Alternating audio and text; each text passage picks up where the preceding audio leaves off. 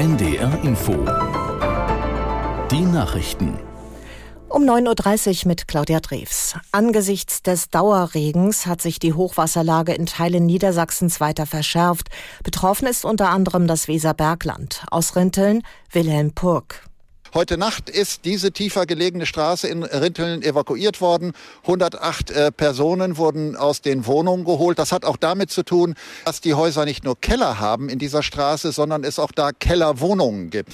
Wir haben hier im Weserbergland gedacht, dass das Wasser nicht mehr steigt heute Nacht, aber wir haben doch so eine Situation, das sind halt die Regenfälle hier bei uns in Südniedersachsen, dass die Oberweser noch ein wenig hochgekommen ist, um drei, vier, fünf Zentimeter.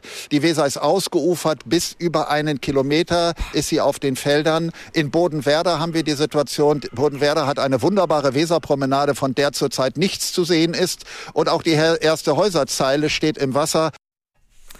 Israels Minister für strategische Fragen Dermer wird heute zu Gesprächen über den Gazakrieg in den USA erwartet. Laut Medienberichten sind Treffen im Weißen Haus und im Außenministerium geplant.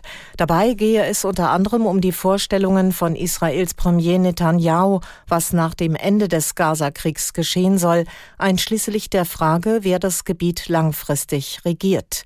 Die USA unterstützen Israels Krieg gegen die Hamas, fordern aber den Beginn einer neuen Phase mit gezielteren Einsätzen gegen die Islamisten im Gazastreifen. Die Ukraine hat die Hafenstadt Feodossia auf der von Russland annektierten Schwarzmeerhalbinsel Krim angegriffen.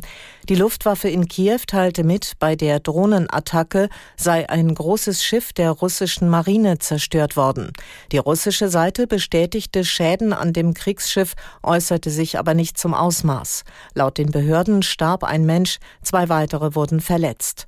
Russland hat die Krim vor fast zehn Jahren völkerrechtswidrig besetzt. Die Kommunen wollen mehr Einfluss auf die Bauplanung vor Ort haben, so fordert der Deutsche Städtetag ein Vorkaufsrecht für alle Grundstücke im Stadtgebiet. Aus der NDR Nachrichtenredaktion Katrin Austermann. Der Hauptgeschäftsführer des Deutschen Städtetags DEDI forderte in den Funke-Zeitungen, dass Städte grundsätzlich ein Vorkaufsrecht für alle Grundstücke im Stadtgebiet bekommen. DEDI sagte wörtlich, wir können es uns nicht leisten, Grundstücke jahrelang brach liegen zu lassen. Man brauche die Flächen vor allem für den Wohnungsbau, aber auch für Projekte zur Verkehrs- und Wärmewende.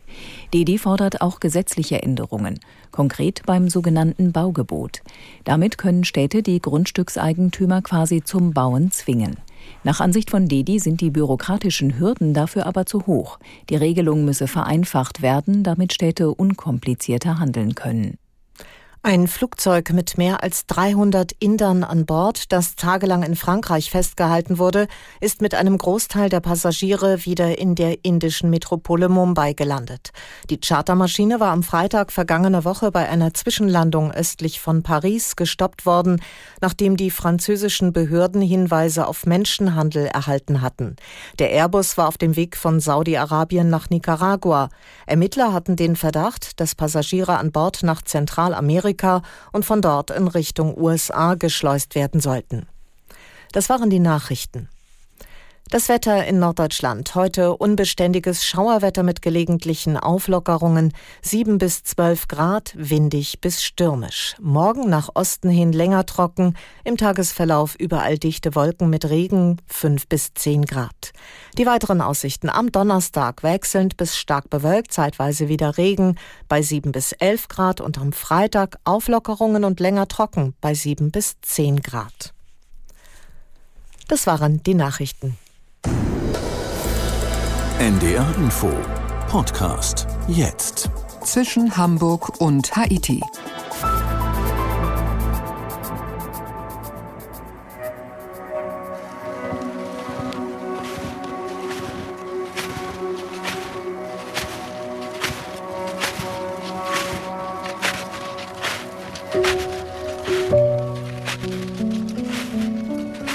Was Sie hören, ist Schnee. Schnee, der unter den Schuhen